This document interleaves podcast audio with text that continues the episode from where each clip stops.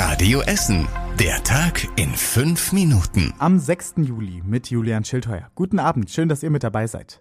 Menschen buchen sich einen Impftermin, kommen aber nicht zur abgesprochenen Zeit ins Impfzentrum oder in die Hausarztpraxis. Das ist ein immer größer werdendes Problem bei uns in der Stadt. Denn immer mehr Menschen bei uns in Essen schwänzen ihren Impftermin. Im Impfzentrum in Rüttenscheid fallen aktuell jeden Tag bis zu 300 Termine aus.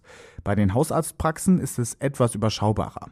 Der Urlaub, die niedrigen Corona-Zahlen oder eine Impfung in der Firma. Es gibt offenbar mehrere Gründe, warum Menschen gerade reihenweise ihre Impftermine sausen lassen.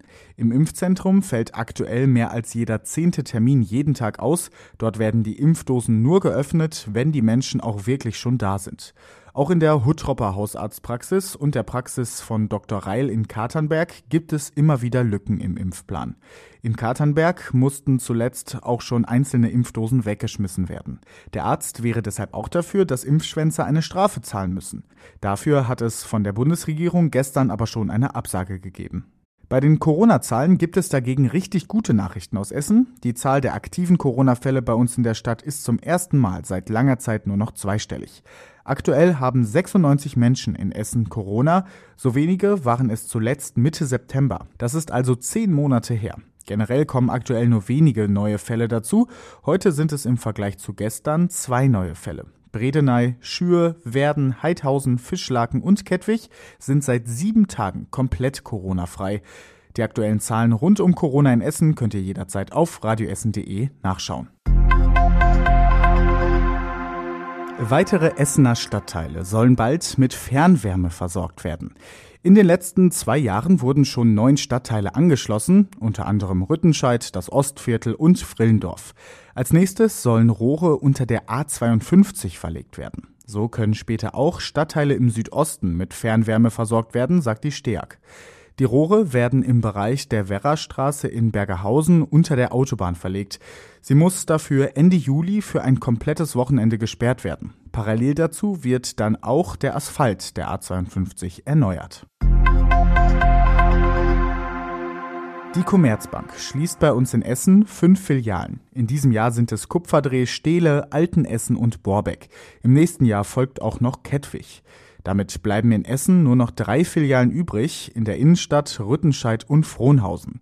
Die Commerzbank sagt, dass sie mehr auf die Beratung am Telefon und im Internet setzen will. Wie viele Mitarbeitende bei uns in Essen durch die Schließungen ihre Jobs verlieren, kann die Commerzbank noch nicht sagen. Auch die Sparda Bank hat zuletzt zwei Filialen bei uns in Essen geschlossen. Bei der Deutschen Bank sind es vier in diesem Jahr. Der große Wasserlauf auf dem Kardinal-Hengsbach-Platz in der Innenstadt läuft wieder. Er war jahrelang immer wieder kaputt und trocken. Die Stadt hat deshalb die komplette Technik erneuern lassen. Bisher war die im Keller von Primark. Jetzt gibt es eine neue Brunnenkammer unter der Kettwiger Straße. Dort stehen nun unter anderem neue Filter und Pumpen. Bald sollen am Kardinal-Hengsbach-Platz auch wieder Bänke, Pflanzen und Spielgeräte aufgestellt werden. Der Brunnenumbau hat mindestens rund 400.000 Euro gekostet. Und das war überregional wichtig. Da hat heute ein Urteil vor dem Landgericht Münster Schlagzeilen gemacht. Vier Männer müssen für 10 bis 14 Jahre ins Gefängnis, weil sie in einer Gartenlaube in Münster über Jahre hinweg Kinder schwer sexuell missbraucht haben. So lautet das Urteil der Richter vor dem Landgericht Münster. Sie verurteilten die Männer nach der Haftstrafe außerdem zu anschließender Sicherungsverwahrung. Und zum Schluss Schluss der Blick aufs Wetter. In der Nacht ist es nur etwas bewölkt, es bleibt aber trocken. Dazu sinken die Temperaturen auf 14 Grad. Morgen scheint dann oft die Sonne und wir bekommen sommerliches Wetter. 25 Grad sind morgen bei uns in Essen drin. Ab Donnerstag wieder ein paar Gewitter. Die nächsten Nachrichten aus Essen hört ihr morgen ab 6 Uhr wieder im Programm bei Radio Essen und ihr könnt sie natürlich jederzeit nachlesen. Das geht online auf radioessen.de.